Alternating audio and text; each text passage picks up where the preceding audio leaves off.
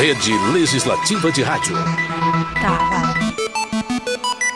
Debate Jovem. Eu achei que você ia contar. Debate Jovem. Debate Jovem. Debate. Jovem. Debate Jovem. Bom dia, ouvintes da Rádio Câmara. Está no ar mais um programa Debate Jovem. E eu sou Guilherme Oliveira, na minha companhia, Gleice Cristo. Olá, Guilherme, bom dia. Bom dia a todos os nossos ouvintes. Na edição do programa de hoje, vamos falar sobre jornalismo ambiental e sobre gestão de pessoas, ou gestão do tempo. Para conversar com a gente, no primeiro bloco, convidamos a jornalista Isabel Santos e, na sequência, vamos falar com Fabiana Souza, que é especialista em gestão de pessoas. O programa Debate Jovem é produzido por alunos da agência Comunica, do curso de jornalismo do Centro Universitário FAMetro, em parceria com a Rádio Câmara. Neste primeiro bloco, vamos começar falando sobre jornalismo ambiental.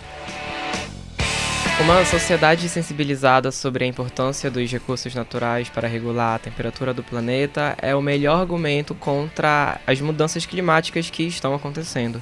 Nesse processo de conscientização, os jornalistas ambientais desempenham um papel fundamental, com o objetivo não somente de informar, mas também de demonstrar sobre como a nossa forma de consumo, nosso estilo de vida e nossa visão imediatistas estão ameaçando o futuro da vida no planeta. Quem vai falar mais um pouco sobre esse assunto com a gente é a nossa repórter Iana Diniz. O jornalismo ambiental vai muito além de só informar, e sim de conscientizar a população, trazendo pautas que afetam diretamente a sociedade, despertando nela uma consequência ecológica como debates que são relacionados ao meio ambiente, possibilitando que a sociedade tenha hábitos de vida e também incentivação à melhoria de políticas ambientais. Além disso, os assuntos do jornalismo ambiental chegam às empresas para projetos e ações ecológicas para melhorar o meio ambiente.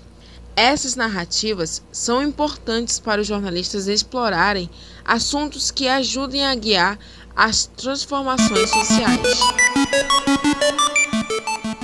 Isabel Santos, seja bem-vinda ao programa Debate Jovem. Obrigada, pessoal. Primeiramente, como você avalia a postura da população sobre a conservação dos recursos naturais? Olha, é, eu acho que a, a, população, ela é, o comportamento da população é o reflexo da, das autoridades, né? De como as nossas autoridades é, veem o meio ambiente, de como elas tratam os nossos recursos naturais, né? E essa, esse comportamento das autoridades, por sua vez, é refletido em políticas públicas, né? Então, se a gente não tem políticas públicas é, eficazes, eficientes, né, políticas públicas reais, né, que surtam algum efeito, que tenham realmente é, o objetivo de de sustentabilidade, de preservação desses recursos, de educação da população, a gente vai ter uma população que não se interessa pela, pela conservação dos recursos naturais, que não é, que não está consciente do colapso climático que a gente está vivendo. E eu acredito que a, sociedade em que nós vivemos hoje, esse momento que a gente vive hoje, né, da, da sociedade, a gente está tá vendo justamente isso, é uma população que não tem é, consciência do momento que está vivendo, por conta da, dessas coisas que eu, já, que, eu, que eu falei, né, a respeito da, da falta de políticas públicas, do interesse e do comprometimento das nossas autoridades em relação a esses assuntos. Com certeza. É, a gente percebe que as pessoas ainda não se deram conta de como as ações delas, as nossas ações ameaçam diretamente a vida. Em meio a esse cenário, como você destaca o papel do jornalismo ambiental e do jornalismo científico na função de orientar a população? Olha, Guilherme, eu acho que é, o jornalismo ambiental e o jornalismo científico, nesse contexto que você está falando, eles têm um papel pedagógico, né? Que é, é trazer fatos, né, informações de interesse da sociedade que possam contribuir para esse, para digamos assim, para uma boa educação, entendeu, da população. É expor o que está acontecendo, é expor fatos de interesse público, entendeu, para a população possa se conscientizar do momento que a gente vive, é, do que é importante, entendeu, das ações que são necessárias para que a gente possa é, viver bem. E também, é, como é que eu posso dizer, prover né, o bem-estar das gerações futuras. Você falou sobre como a população é um reflexo dos governantes e, de fato, os problemas ambientais que a gente encontra ultimamente partem muito mais dos resultados da agropecuária, da indústria, que por falta de uma orientação do governo acaba falhando também. Qual você acha que deveria ser a postura do governo nessa prevenção de, do agravamento do, desse cenário que a gente está vivendo no meio ambiente? Guilherme, é, na minha opinião, o que a gente tem hoje é um governo que não é, dá atenção à população. Assim, vamos entender que a população do Brasil ela falando do nosso, da nossa realidade, né, ela é extremamente diversa. Vamos tomar aqui alguns exemplos práticos. Por exemplo, a gente tem a questão da, da rodovia BR-319, que tem um processo de licenciamento, né, que está em discussão aí há mais de 10 anos. O que que acontece? É, Para esse processo de licenciamento, e o licenciamento ambiental é um aspecto extremamente importante, né, dessa, de toda essa história, ele precisa ter como protagonista é, as populações que vão ser mais afetadas pela, pela estrada, né, pela repavimentação da estrada, porque nós estamos falando de uma estrada que já existe, né. Eu estou trazendo isso para a minha realidade porque eu trabalho em uma organização é, que monitora né, a situação da BR-319 em diversos aspectos. Então, o que a gente vê hoje em relação a, a esse exemplo é um governo que não ouve ah, os povos da floresta, não ouve os povos indígenas, não ouve as populações extrativistas tradicionais, ribeirinhas, entendeu? Não traz eles para dentro desse processo para que eles possam falar o que eles realmente querem, quais são as necessidades deles, né? E o que, que eles esperam dessa, dessa repavimentação. A gente tem um, um exemplo também bastante conhecido, bastante notório, que é o caso de Belo Monte, né? que também teve um processo de licenciamento que veio de cima para baixo, é, com interesses da iniciativa privada né, e do próprio governo, e não interesses da população. Nós é, estamos falando de uma população é, relativamente pequena, se comparada né, às populações urbanas e tudo mais, mas que, que são pessoas que têm um modo de vida totalmente é, dependente do equilíbrio, do equilíbrio ambiental. Né? Elas precisam de um, um meio ambiente equilibrado, saudável, em ordem, para que elas possam é continuar vivendo delas, né? onde estão. Do meio ambiente que vem a fonte de sustento, de estadia delas, elas precisam muito mais do que diretamente do que a gente para sobreviver. Exatamente, nós também precisamos, entendeu? E hoje é, não existe a desculpa, Guilherme, de que ah, a gente não sabia o que ia acontecer, ah, isso era imprevisível, não sei o quê, porque nós temos dezenas de estudos aí é. que mostram a importância dessa população relativamente pequena, entendeu? Na preservação do, do, do meio ambiente, entendeu? Se eh, dentro das terras indígenas, dentro das unidades de conservação, a floresta, falando de Amazônia, né, ela é muito mais preservada. E por que, que eu estou falando disso? Porque hoje nós estamos vivendo o reflexo dessa falta de, de, dessa falta de políticas públicas, dessa falta de escuta dessa população, de processos atropelados. O Sudeste hoje está passando pela maior crise hídrica da história. Hoje nós estamos aqui, nós que vivemos em Manaus, né? Eu acredito que vocês tenham percebido, a gente teve um, um, nós estamos passando aí por um ano bastante chuvoso. A gente praticamente não teve um verão como em outros anos, né? É, a gente é, tem, já tem mais ou menos uns três, quatro anos que nós vemos aí é, as cabeceiras dos rios é, Madeira e Purus, mais o, o Purus, né? Secando ao ponto de cidades no Acre ficarem sem água. Então, assim, é, o, o, meio ambiente, a questão ambiental, ela é uma bola de neve, entendeu? O jornalismo ambiental, ele precisa é, ouvir, trazendo aqui para o nosso lado, né? O, o jornalismo ambiental, ele precisa ouvir as pessoas que são diretamente impactadas por esses processos, por essas decisões governamentais, entendeu? E essa população que é mais vulnerável, justamente são os indígenas, os extrativistas, as populações tradicionais, ribeirinhas e tudo mais. Eu acredito que quando o governo começa a ouvir essas pessoas, quando todos nós começarmos a ouvir essas pessoas, inclusive o jornalismo dando voz e visibilidade a elas, eu acredito que a gente vai que a, a, nós vamos estar fazendo um nós vamos fazer estar fazendo um papel assim, um trabalho né muito mais justo principalmente ambientalmente falando Isabel, segundo o Iberdrola, a, a crise glo global e da biodiversidade, no momento, é um assunto que monopoliza a agenda dos jornalistas ambientais, principalmente quando falamos de aquecimento global. Poderia falar mais sobre isso? Olha, eu discordo. Eu acho que a, a, o colapso climático ele não monopoliza a, a agenda do, do, jornalismo ambiental. Eu acho que, principalmente aqui no Brasil, a gente tem diversas, diversas pautas, né, para serem abordadas, né. A gente tem, o, vez ou outra, né, quando chegam, quando saem relatórios do, do IPCC, quando chega a época da COP e tudo mais, é como se fosse uma coisa sazonal. A gente discute bastante a questão do colapso climático, né mas eu acho que a gente tem uma agenda bastante diversa. Ao longo do ano, a gente fala bastante de desmatamento, a gente fala de queimadas. Hoje em dia, é, a gente está falando muito da questão indígena, né? não só por causa da pandemia, né? Mas também porque é, finalmente a gente é, acordou para a necessidade de dar visibilidade às pautas do, dos povos da floresta, né? Então eu acho assim que não monopoliza. A gente tem o jornalismo ambiental no Brasil, ele tem uma agenda bastante diversa. Entendi. Isabel, atualmente a veiculação de conteúdos sobre o meio ambiente tem sido quase extintos. O futuro do jornalismo ambiental está dependendo de novos comunicadores? Como que você avalia essa postura dos meios de comunicação locais? Ó, eu acho que as pautas é, ambientais elas não estão em extinção. Pelo contrário, eu acho que cada vez mais elas estão presentes na, na mídia, né?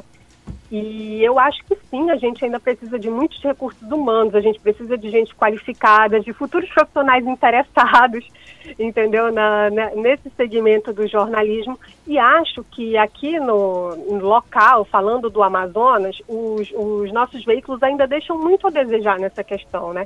nós regredimos, nós já fomos muito bons na, na questão de, de jornalismo ambiental. A gente já teve é, edi, editorias, né? a gente já teve é, veículos de comunicação que tinham editorias de Amazônia, entendeu? Que davam muito mais espaço para as questões aqui da, da nossa região. Porque falar de Amazônia é falar de, de questões socioambientais. Né? O, antigamente, eu, e eu digo assim, antigamente, uns 10, 5 anos atrás, é, os veículos davam mais espaço para informações que eram produzidas de institutos de pesquisa, como a Fiocruz, como o INPA. É, nós tínhamos editorias é, dedicadas a esse tema e com profissionais especializados nisso. Só que, infelizmente, localmente, né, nós regredimos em relação a isso. Mas ainda bem que o, a, a pauta socioambiental está muito presente nas agências de comunicação, maiores, né? E essas agências, elas têm é, olhos voltados aqui para a nossa região. Não é difícil, não mesmo. Vocês podem prestar atenção que toda semana a Amazônia é pauta de uma grande reportagem em algum veículo. Uhum. Então, assim, é muito complicado falar que, essa, que a, a pauta socioambiental está extinta, está tá sumindo dos veículos de comunicação. Pelo contrário, gente. Vamos fazer o intervalo e logo voltaremos.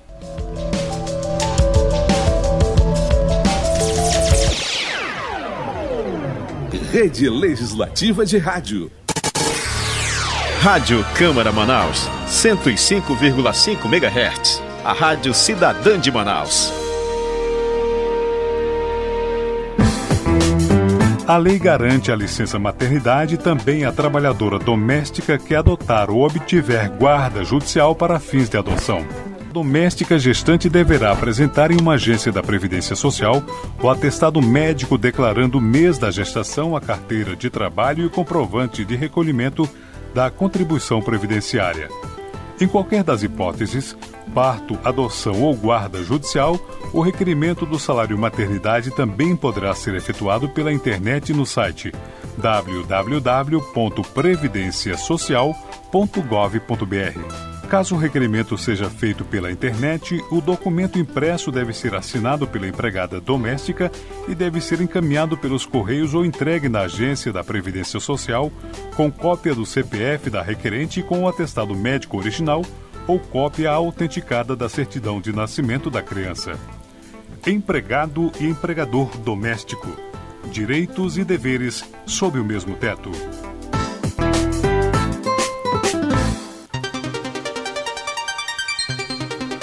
Rede Legislativa de Rádio. 105,5 MHz. Seja uma pessoa de atitude. Faça como o vereador Eduardo Alfaia, do PMN, segundo o secretário-geral da Câmara Municipal. Olá, queridos! Eu venho te fazer um convite muito especial. Você que ainda não tomou a sua vacina, que corra o mais rápido possível. Precisamos voltar à nossa normalidade.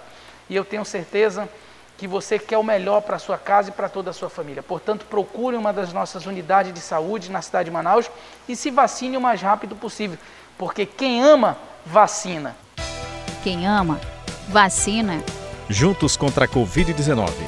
Uma campanha da Câmara Municipal de Manaus. Realização: TV e Rádio Câmara Manaus.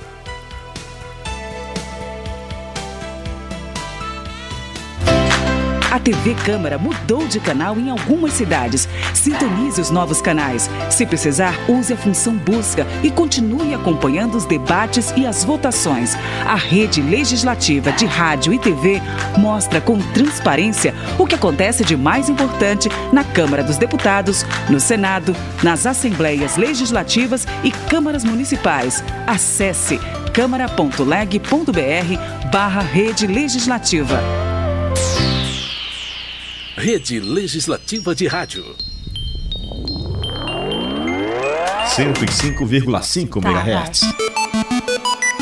Debate Jovem. Eu achei que você ia contar. Debate Jovem. Debate Jovem. Debate. Jovem. Debate Jovem. Voltamos para continuar nossa conversa com Isabel Santos. Isabel, existem semelhanças entre o jornalismo ambiental e o jornalismo investigativo? Se sim, quais? Sim, o, o, mas é bom que a gente entenda que o jornalismo ambiental ele fala de fatos, de coisas assim que já estão ali na superfície, que estão à vista, entendeu?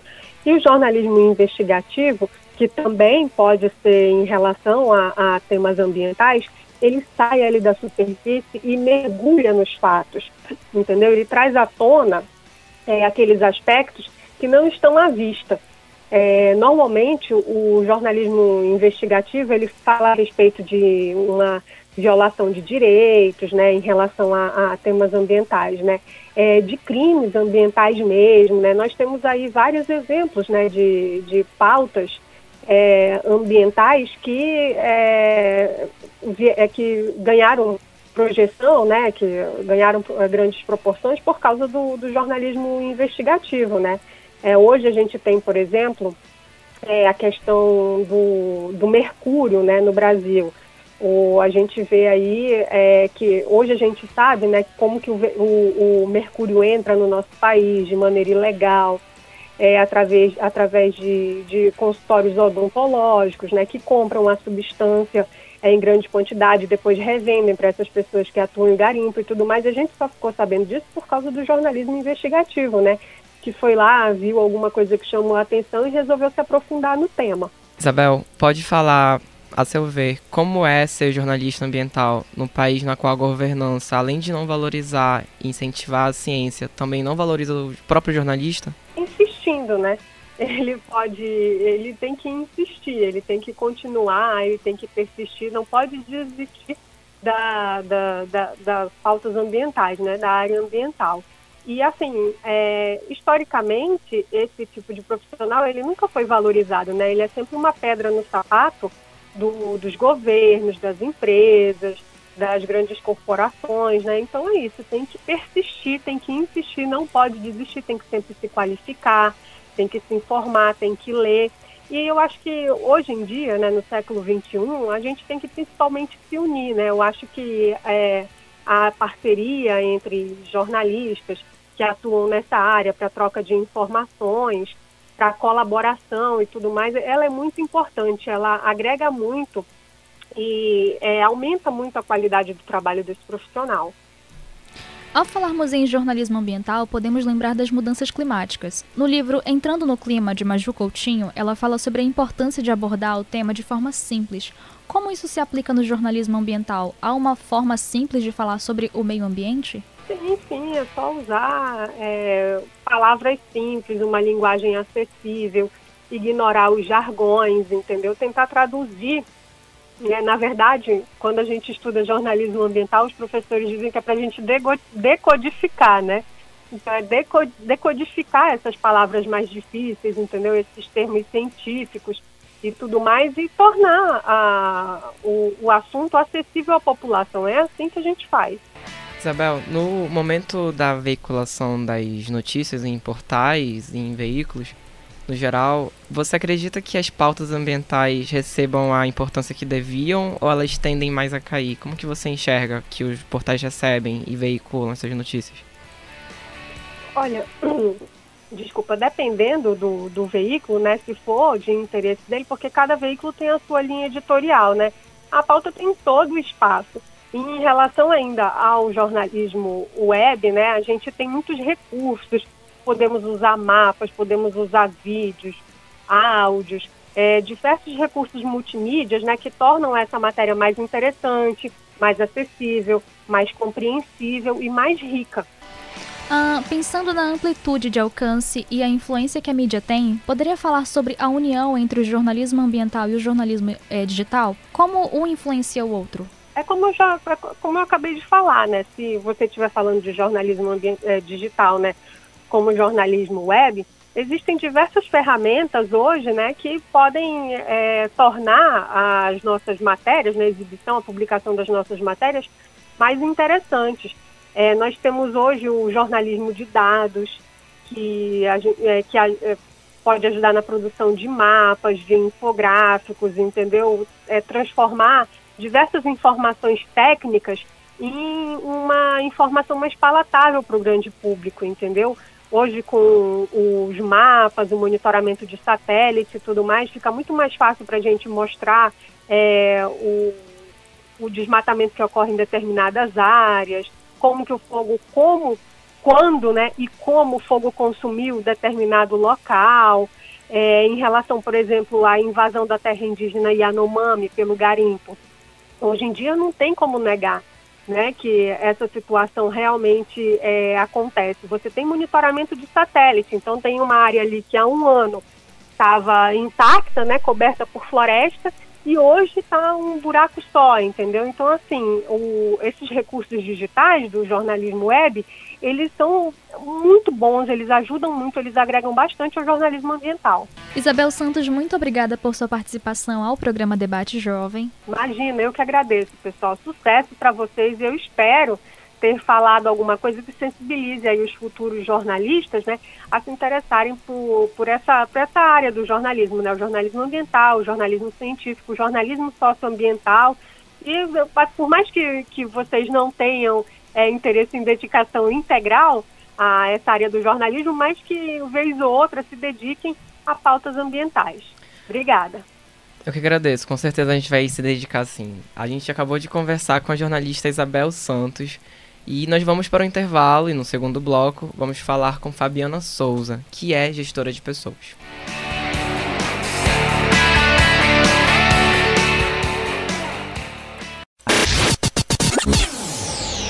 Rede Legislativa de Rádio. Tá, vai. Debate Jovem. Eu achei que você ia contar. Debate Jovem. Debate Jovem. Debate Jovem. Debate Jovem. Voltamos para o segundo bloco do programa Debate Jovem, aqui na Rádio Câmara 105,5 FM. Eu me chamo Guilherme Oliveira. E eu sou Gleice Cristo. No primeiro bloco, entrevistamos Isabel Santos e conversamos sobre o jornalismo ambiental.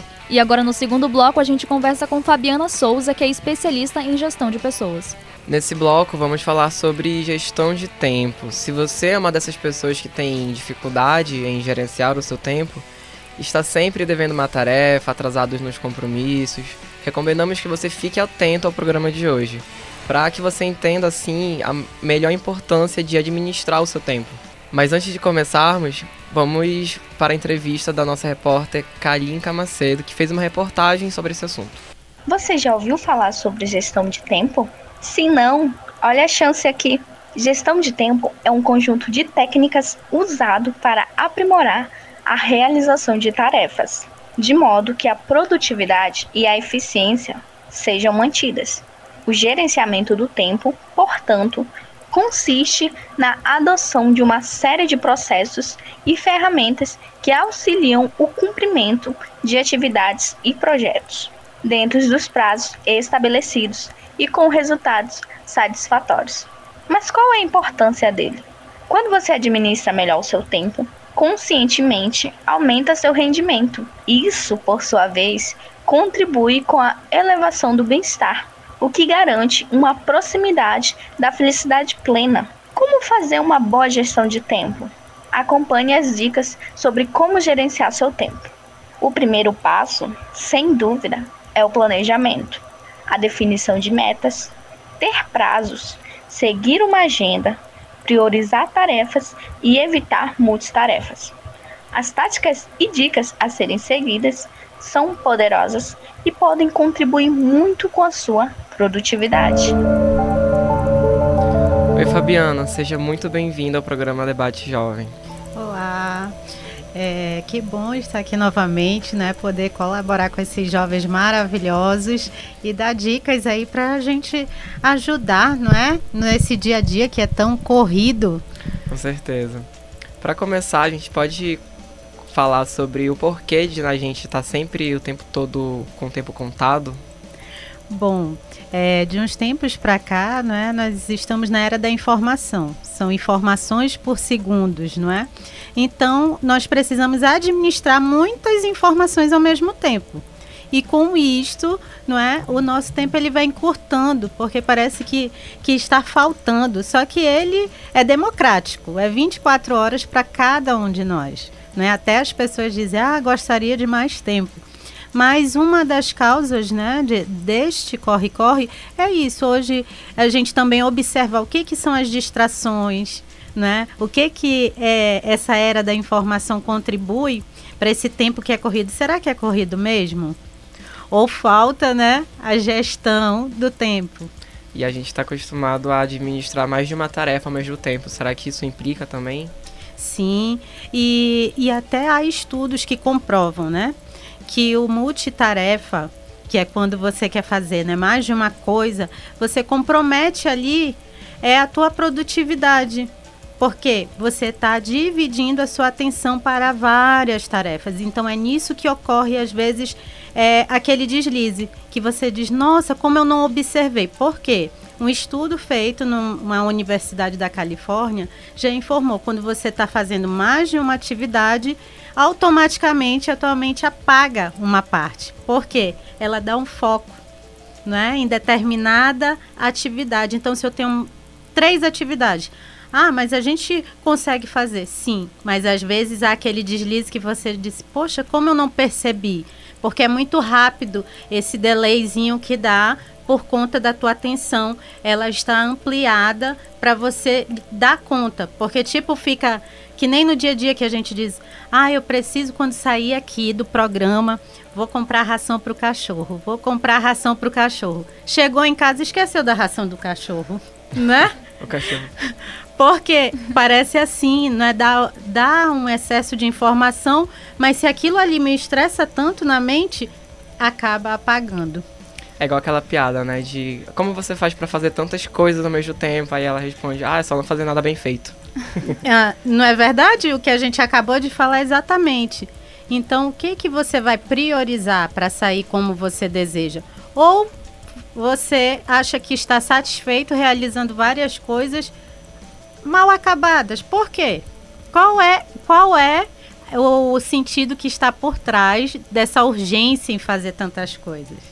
Está sempre ligada a uma a um ponto negativo, nunca pode, por exemplo, ser multitarefa, melhorar as habilidades do cérebro de trabalhar com mais coisas ou sempre vai ser algo negativo?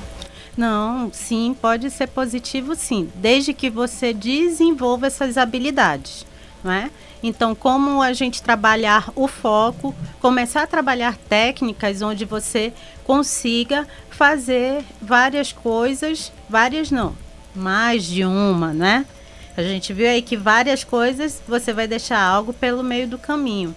Uma das coisas, a leitura dinâmica, vocês já observaram como ocorre, que é aquela leitura rápida? Então, aquilo ali, o que, que a mente está fazendo? Ela está indo em palavras-chave. O foco.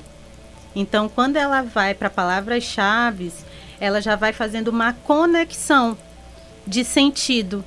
E isso dinamiza a sua leitura. Por quê? Porque quando começa a ficar chato determinada parte do livro, você tende a deixar para depois, procrastinar, desistir. Então, quando a gente trabalha, né, algo que vai dar um hiperfoco, aí você consegue, porque você está dando uma recompensa para o teu cérebro. Ah, eu não vou fazer algo aqui que é chato. Eu vou fazer algo que está condizente com o que eu desejo. Então precisa aí uma organização Inclusive, até para o a foco. pessoa se acostuma, né, de fazer essa leitura mais rápida Sim. ao invés de sempre prestar atenção no que ela está lendo. É, e é incrível, à medida que você vai aí é, treinando, treinando, é muito assim específico. Você já olha e a palavra parece assim que está iluminada. É natural, né? É. É, bom, a gestão de tempo está ligada a priorizar algo considerado mais importante? Sim, tem até o livro né, do Steve Covey, que é o mesmo dos sete hábitos das pessoas altamente eficazes, que aí este livro é o primeiro mais importante é, de coautoria dele, e nele ele menciona o que é mais importante. Ele começa a buscar o interior da pessoa, né, o que ela deseja, quais são seus objetivos, para ela conseguir administrar o seu tempo. Porque ele começou a observar a gente tem técnica, é, participa de cursos, mas para você realizar uma mudança de hábito, para você realizar um planejamento, precisa ter um estímulo maior, precisa ter algo que vai te fazer sentido. Então, o livro é muito interessante e como o primeiro mais importante, né, ele vai profundo sobre missão de vida, sobre propósito. É, a gestão de tempo, perdão, os aplicativos ou mesmo agendas físicas podem ajudar a melhorar a gestão de tempo de uma pessoa? Sim. É, hoje nós temos aí aplicativos né, que já conciliam o, a agenda né, no próprio celular com o nosso e-mail, onde desenvolve aí os, os sininhos, né? Para a gente conseguir conciliar as atividades. Isso daí é uma estratégia para você não falhar com seus compromissos, ou com seu horário de estudo, ou de trabalho. Então, uma agenda sincronizada com e-mail já dá um up na sua produtividade, não é? E tem outros aplicativos que são bem importantes para a gente otimizar tarefas e também dar um foco. Né? Hoje isso daí é tudo que a gente imagina que possa auxiliar tem. Né? Tem. A tecnologia está abrindo muitas portas para quem deseja melhorar essa questão da organização, né? Como Sim. planners digitais, que têm sido mais comentados ultimamente nas redes sociais. O uso de planners. Sim. Que é como se fosse agenda do mesmo jeito, né? Uhum. Como saber se uma pessoa está sobrecarregada ou se é apenas a má gestão do tempo dela? Bom, saber se está sobrecarregada é quando ela olhar para aquela atividade e enxergar se é dever dela ou do outro. Né? Será que eu estou fazendo o que é da minha competência ou estou pegando atividades que seria para o outro fazer? Né? Então, essa pessoa ela precisa observar primeiro. Ah, eu estou é, querendo fazer o trabalho do outro, eu quero ser importante, porque tem uma coisa nisso tudo da gestão do tempo, né? Já ouviram falar que tem pessoas que falam: "Ah, eu estou muito ocupado. Não tenho tempo". Isso também, lembra do primeiro mais importante? Isso às vezes é uma desculpa para a pessoa não lidar com as suas prioridades. E também para aquelas que querem se sentir importantes. Quando você diz eu não tenho tempo, não dá, tipo assim, minha agenda é cheia. Quase uma questão de status, né? É, então são N fatores que a gente vai olhando, às vezes assim, gestão do tempo, ah, isso é fácil. Tem agora aplicativo, tem isso. Mas quem disse que às vezes eu opto em fazer a gestão do tempo? Eu posso querer estar aí tendo um ganho secundário, inconsciente às vezes, né? Então, quando a gente se depara em observar, não é? é, essas questões, aí você consegue verificar aonde está impactando. Quando a gente observa, como você falou, a gente conclui às vezes que muitos desses vícios vêm da infância, né? São hábitos que as, as pessoas carregam há muito tempo com elas e que são basicamente responsáveis por causa do ego. Sim. Como que você acha que o ego está influenciado pela, por essa má gestão, que reflete assim? Hum. Bom, aí são N fatores, né? É um, é, como foi essa infância? O que, que ela via que era importante para as pessoas, mais importantes para ela? Porque assim, nós crescemos com valores importantes que a gente observa no dia a dia dos nossos pais, avós, professores, que são nossas altas autoridades. E tudo que eles falam é muita verdade para a gente. E isso fica gravado né, na mente. Então, como foi? Né? O que, que eu via todos os dias? O que, que eu ouvia? De repente, um pai que ele trabalhava muito. Então, hoje, né, eu trago aquilo. Não, se eu tiver uma agenda organizada, um tempo produtivo menor, será que eu estou sendo produtivo mesmo? Meu pai trabalhava tanto, mas se eu trabalhar menos, será que é justo? A gente associa, né? Inconsciente. Né? No dia a dia é aquela pessoa que fica assim, ó, eu preciso fazer mais. Preciso fazer mais. Nunca é o suficiente, porque tipo uma vozinha lá diz assim, ainda não é o suficiente. Por quê? Ficou gravado que trabalhar, produzir só se for muito, o dia todo, exaustivamente. A gente associa a produtividade ao resultado, né? E nem sempre é assim às vezes. A gente não está produzindo, não está ali com a mão da massa, mas não quer dizer que a gente esteja sendo inútil para nossa sociedade. Sim. E como você acha que os ouvintes podem orientar seus filhos, enquanto pais, para evitar que os filhos cresçam com esse, esse pensamento também, ou que cresça pelo menos menos, né? Uhum. Bom, uma das coisas é o que a gente conversou lá no início, né? Que, que tem a gestão do tempo relacionado a priorizar algo em sua vida, algo íntimo, né? Então seria isso, os pais demonstrarem um momento de qualidade com os filhos. Isso, se nós observarmos, na nossa organização, antes não havia quase esse tempo de qualidade em família. A mãe acompanhava mais, o pai, ele às vezes estava ausente. Não é? De uns tempos para cá, começou a se observar que quando você está organizando seu tempo, esse tempo com família, ele é de extrema qualidade. E aí, no momento pós-pandemia, que a gente pôde observar, não é? Como era importante esse tempo que você vai estar com os filhos. Tinham pessoas que não estavam mais acostumadas a estar com os filhos o dia todo, com o marido o dia todo, com a esposa o dia a todo. A pandemia mudou um pouco isso, né? Não é? E assim como outras pessoas observaram que estar em casa era muito bom que produziam muito melhor quando estavam perto de quem amava e não tinha aquela culpa, né? Poxa, eu trabalho o dia todo, eu não dou atenção ao meu filho. Então vieram coisas à tona que foi relevantes para hoje a nova organização do tempo. Porque a gente diz assim: "Ah, não tenho tempo". Você não tem tempo? Não rola a barra lá de um aplicativo? Quantos minutos agora?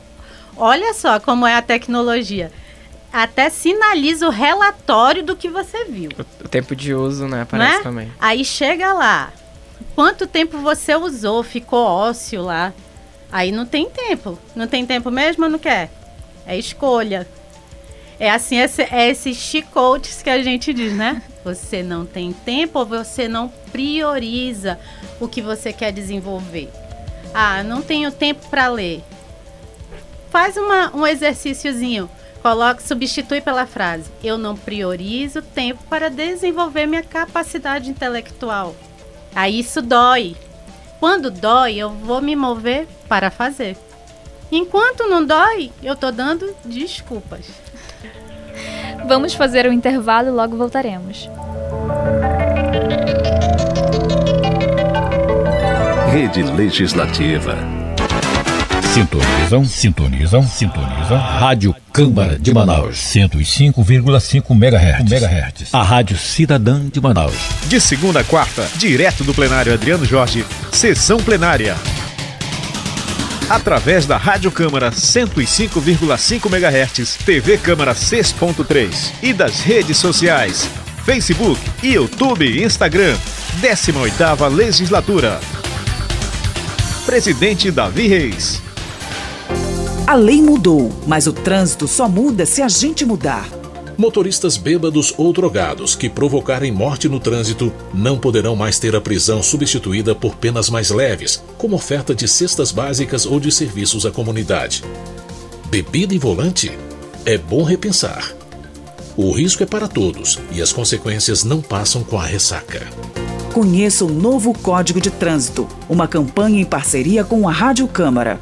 105,5 MHz. Seja uma pessoa de atitude. Faça como o presidente da Câmara Municipal de Manaus, vereador Davi Reis, do Avante. Aproveito esse momento para convidar você que você possa se dirigir a um posto de vacinação da prefeitura e proceda à sua vacina. É importante que todos nós, juntos, possamos alcançar essa imunidade para que nós possamos também voltar à nossa vida normal. Segue aqui a nossa recomendação e eu espero que você faça a sua parte. Quem ama, vacina. Juntos contra a Covid-19. Uma campanha da Câmara Municipal de Manaus. Realização: PV e Rádio Câmara Manaus.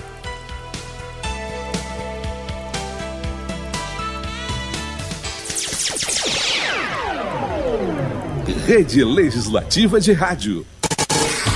Você pode ouvir o seu conteúdo preferido sempre que desejar. A Rádio Câmara está disponibilizando a sua programação no formato podcast. Os programas estão disponíveis no agregador ou tocador de sua preferência, quando e onde quiser. Saiba mais em radio.câmara.leg.br. Podcast Rádio Câmara. Conteúdo para ouvidos exigentes. Alô, Manaus! Alô, Manaus! Alô, Manaus! Eu sou o Mano Velho Cortinha e estou aqui de segunda a sexta, de duas da tarde, na Hora da Comunidade. Conte comigo e aumente o volume do seu rádio. Você que acompanha a nossa cobertura jornalística, que ouve os nossos programas, que aprecia a nossa programação musical. Entre em contato. Faça sua sugestão, crítica ou elogio. O importante é que você fale conosco. Mande sua mensagem para radio@câmara.leg.br. Nós queremos ouvir você. 105,5 MHz. Rádio Câmara, a sintonia das várias trilhas. Tá, vai. Debate Jovem. Eu achei que você ia contar. Debate Jovem. Debate Jovem. Debate Jovem. Debate Jovem. E voltamos para continuar o nosso bate-papo com a Fabiana. Fabiana, o que a gestão de tempo tem a ver com a gestão de produtividade e como você diria que podemos organizá-la? Bom, a gestão de tempo, né, ela além de englobar a produtividade, ela também engloba a nossa qualidade de vida. Né? Então, para organizar isto, nós precisamos observar o que é importante e o que nós desejamos priorizar. E como falar de priorizar o que é importante?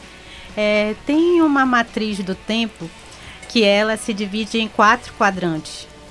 E esses quatro quadrantes, não é, ele vem aí pelo primeiro, que é urgente, aí o segundo quadrante é o não urgente, mas que é importante, né? Porque o urgente é importante e o não urgente ele é importante também. E aí no quadrante inferior está ali do não urgente, que entram as distrações e entra aquele quadrante que não vai te é, ajudar em nada. Então a gente vai separando por bloquinhos aquilo que é importante. Então o urgente é aquilo que está pegando fogo, não tem mais como você adiar, né? Então relaciona numa numa numa listinha o que que é urgente que você já procrastinou muito e não tem mais como fugir. É aquele exame que você precisa realizar e já se estendeu aí por meses, né? É um check-up, já que a gente passou e está passando por um momento de pandemia, não é? Ou então é, alguma reunião que você teve, precisava entregar um relatório e aquilo ficou ali de um dia para o outro, então já deu ali o prazo final. Esse daí é o pegar fogo, né? Porque se você não faz um exame que a tua saúde já está sinalizando, uma hora você não vai poder é, exercer suas atividades porque não tem capacidade física ou mental, né? Então, esse é o urgente. E aí é onde a gente diz assim, quem está nesse quadrante urgente do pegar fogo, né? Quem é esse bombeiro que só vive desenrolando a mangueira para apagar fogo, porque ele para todo mundo ele diz: "Não, não dá. Não dá". E aí uma hora como é que fica quando pega fogo? A gente vai se queimar, não é? Você entra aí com estresse, não consegue desenvolver. E aí o segundo quadrante, né? Quem está acompanhando aí, o passo 2 é o não urgente e importante. Aqui você vai separar coisas que você pode programar, né? Quando você vai tirar suas férias? Então, já que ainda tenho tempo, no outro você não tinha mais tempo nenhum, neste você tem. Então, você vai programar. Então, eu coloco aqui quando eu desejo realizar uma atividade. Aqui eu fortaleço relacionamentos nesse quadrante. Por quê? Porque eu vou priorizar as pessoas que estão ao meu redor. Então, é um exame de consciência que a gente faz nesse exercício, é né? Então, esse quadrante 2, ele é o ideal. A gente vai conseguir preencher ele 100%? Não, porque a gente está falando aqui de desenvolver habilidades. Então, nesse primeiro momento, sinaliza o que você gostaria de fazer, que é muito importante para a sua vida, né? Já que eu olhei que o bombeiro eu posso estar tá perdendo pessoas que eu não dou atenção, que eu escolhi hoje priorizar atividades que me deixam aí sem tempo para aquilo que é importante, porque devido aos valores de cada um, a família pode ser um bem muito precioso, que se você não está tendo esse tempo de qualidade com a família, a tua produtividade cai. Então, aí é fortalecer relacionamento. Poxa, eu vou, um vou me outro, dedicar. Né? É, vou me dedicar quanto de tempo na semana? Aí tem pessoas que falam assim: ah, é uma atividade física. Não consigo ir na academia não tem jeito. Mas você consegue caminhar? Consigo. E por que você não caminha? Ah, mas demora muito. Comece pequeno. 10 minutos, aumente para 15 minutos, não é? De, de a gente colocar empecilhos é que não faz, mas se você iniciar, né? E como ainda agora você mencionou, a gente traz comportamentos, traz aqui já na nossa mente. Então, quando eu chego em casa e já automaticamente eu sento no sofá, eu não vou realizar aquilo que eu preciso fazer, porque o sofá ele já está mais do que gravado, que é a minha zona de conforto, que é onde eu sento, que eu relaxo. Então, se eu cheguei ali, o corpo reconheceu, como é que eu vou conseguir, né, realizar? Então, nesse quadrante 2, você está determinando aí o que você precisa colocar em dia. E você ainda tem tempo, né? O quadrante 3, que a gente chama das distrações, e também é o dizer não para os outros. Olha só, vocês sabiam que tem que dizer não para os outros? Porque às vezes você planejou teu dia. Teu dia tá lindo, tua agenda tá bonitinha, você tá lá marcando, aí de repente entra o que tá pegando fogo. Ai, faz isso para mim, tem que ser agora, é urgente, me socorre. Aí você para o teu dia planejado para realizar de outras pessoas e aí o seu fica de lado.